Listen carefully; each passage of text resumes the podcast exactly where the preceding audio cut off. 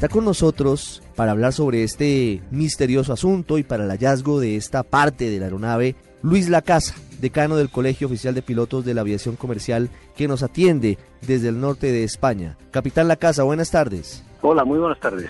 Lo que ha sucedido en estos últimos meses, Capitán La Casa, por supuesto ha sido una gran incertidumbre de los familiares y no hay mucho más que el hallazgo de un fragmento de dos metros por dos metros de una parte del el ala de esta aeronave. Sigue el misterio, ¿no es verdad? Siguen muchas preguntas sin resolverse. Claro, siguen todas las preguntas prácticamente sin resolverse. Esto lo único que nos da es una pista de que el avión realmente cayó al mar y que entonces la teoría más probable de que el avión siguió volando durante bastante tiempo, probablemente sin control, hasta que se le agotó el combustible y cayó al mar, es la que toma más fuerza en este momento. El motivo por el que el avión estuvo sin control durante tantas horas volando de forma errática es lo que todavía eh, habría que esclarecer. Pero para eso habría que encontrar eh, los, dos grabadores que hay en los aviones, que uno es de, datos de vuelo y el otro es de voces en cabina, que eso es lo que nos permitiría saber mejor qué es lo que realmente pasó en el avión y qué es lo que llevó a esa situación tan extraña que es prácticamente única en la historia de la aviación. ¿Es factible que un avión en pleno vuelo pierda el control? Es decir, que el piloto y el copiloto en algún momento no sean los que manejan la aeronave, sino que haya algún tipo de daño que no les permita a ellos maniobrar y evitar eh, un accidente?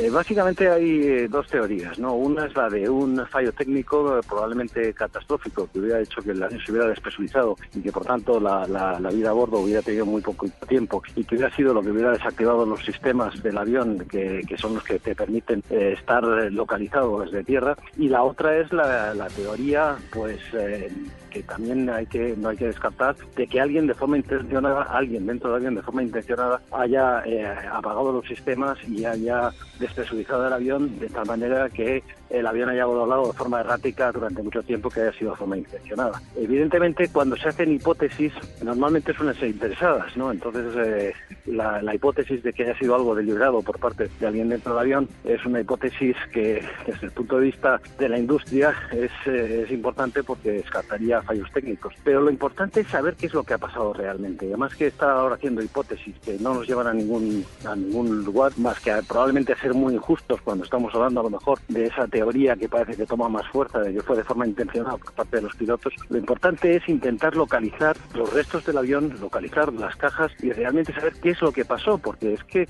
en la aviación últimamente estamos teniendo algunos casos sumamente extraños que no habían sucedido nunca antes y es importantísimo poder esclarecerlos para tomar medidas que impidan que esto pueda volver a pasar en el futuro. Capitán, ¿por qué hoy, o por lo menos lo que sabemos es eso, no sé si estemos errados, pero es lo que hemos escuchado, ¿por qué hoy no hay un mecanismo suficientemente eficaz de seguimiento satelital o a través de otra vía para conocer exactamente la ubicación de un avión, sea cual sea su situación? o se accidentó en el mar o chocó contra una montaña, pero ¿por qué ese vacío, por qué esa zona gris que permite, por ejemplo, que hoy estemos hablando del misterio del MH370? Pues eh, probablemente sea un motivo puramente económico, ¿no? Porque lo que se puso de manifiesto ya hace un año y casi cinco meses es que los aviones tienen que tener mejores sistemas de, poder ser localizados. Todos los aviones llevamos a bordo una baliza de localización de emergencia que se activa en el momento en que el avión eh, tiene un impacto y, es para poder localizarlos y para poder asistir a las posibles eh, supervivientes del accidente.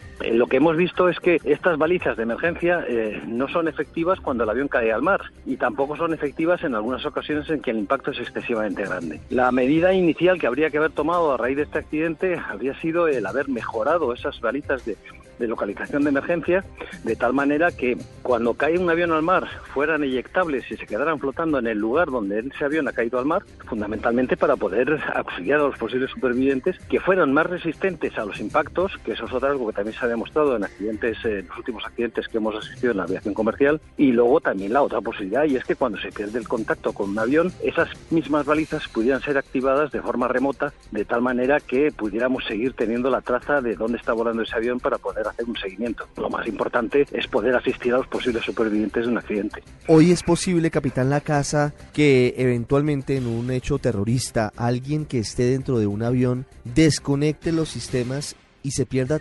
completamente la comunicación y el rastro de una aeronave? Técnicamente es posible. Lo que pasa es que hay que tener conocimientos muy técnicos para ver la forma de desactivar todos los distintos sistemas de seguimiento de los que, con los que cuenta un avión. Entonces, eh, pues si es un acto de deliberado, evidentemente, si se ha estudiado con tiempo y se conoce a fondo técnicamente el avión para poder desconectarlo, es eh, técnicamente posible. En cualquier caso, parece que uno de los sistemas que no desactivaron fue la conexión vía satélite, que es gracias a, esa, eh, a esos intentos de contacto del sistema de, datos de vuelo vía satélite, es gracias a eso lo que sabemos que el avión hizo varios intentos de conectar con el satélite y eso nos ha permitido situar el avión cada hora de vuelo en un sitio específico y gracias a eso es donde sabemos aproximadamente cuál es la zona en la que hay que buscar los restos. Claro, pero en este caso, capitán, la búsqueda fue infructuosa hasta, hasta hace pocas horas, es decir, eh, duraron meses. Australia, Malasia, Francia, Estados Unidos, gran parte del mundo apoyando la búsqueda en el Océano Índico, apoyando la búsqueda eh, en otras zonas cercanas al sitio y no encontraron absolutamente nada. Ahora que aparece este alerón, este fragmento en la isla de la reunión, es que de nuevo se activa la posibilidad de que allí esté el MH370 o que haya sido medianamente cerca. Allí falló algo, no, no funcionó también el sistema satelital. Claro, el, problema que tenemos es que el trozo del avión que se ha encontrado ahora lleva derivando en el mar, en las corrientes marítimas, durante un año y casi cinco meses. Es decir, es muchísimo tiempo en el cual ha recorrido una distancia de, casi mil kilómetros o miles de kilómetros. Entonces eso no nos va a dar una, una idea de dónde está el avión. Es decir, es eh, consistente con el mapa de corrientes marítimas que hay en el Océano Índico, el que estas partes del avión aparecieran en la isla Reunión, habiendo caído el avión en la zona aproximada donde se está buscando. El problema es que la zona donde se está buscando es una zona tan amplia, es que es una zona mucho, mucho más grande que Colombia, y entonces intentar localizar un avión que puede estar a lo mejor a 4.000 metros de profundidad en una zona tan inmensa es una tarea,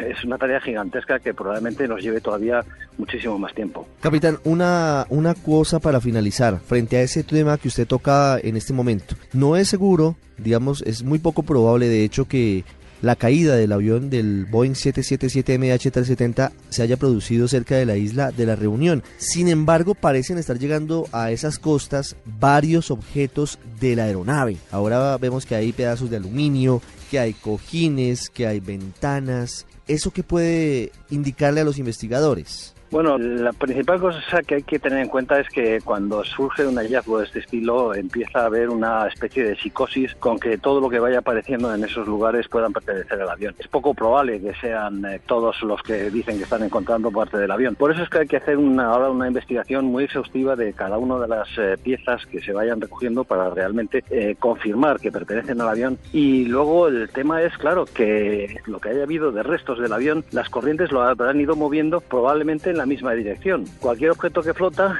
está sujeto a dos condiciones. Una, la propia corriente del mar, si el objeto está suficientemente sumergido y tiene poca superficie fuera del agua. Y hay otras partes, por ejemplo, pueden ser los cojines del avión otras cosas que tengan eh, mayor capacidad de flotación, que están también influidas por los vientos. Eso, a lo largo de un año y medio, evidentemente ha diseminado muchísimo los posibles restos del avión y nos pueden dar pocas pistas respecto a cuál es la localización exacta del avión. Lo cual quiere decir que desde ese punto de vista podemos confirmar que el avión cayó al mar, pero lo que no nos ayuda mucho es para saber la localización exacta del avión. Es el capitán Luis Lacasa desde el norte de España, el decano del Colegio de Oficiales de esta actividad de la aviación comercial, de los pilotos en España. Capitán La Casa, muchas gracias. Pues muchísimas gracias a vosotros por vuestro interés y solamente volver a decir a, todo el público que la aviación es el medio de transporte más seguro y precisamente por eso es por lo que tenemos tantísimo interés en esclarecer qué es lo que pasó para que estas circunstancias que son tan atípicas y tan anómalas eh, no se vuelvan a producir en el futuro.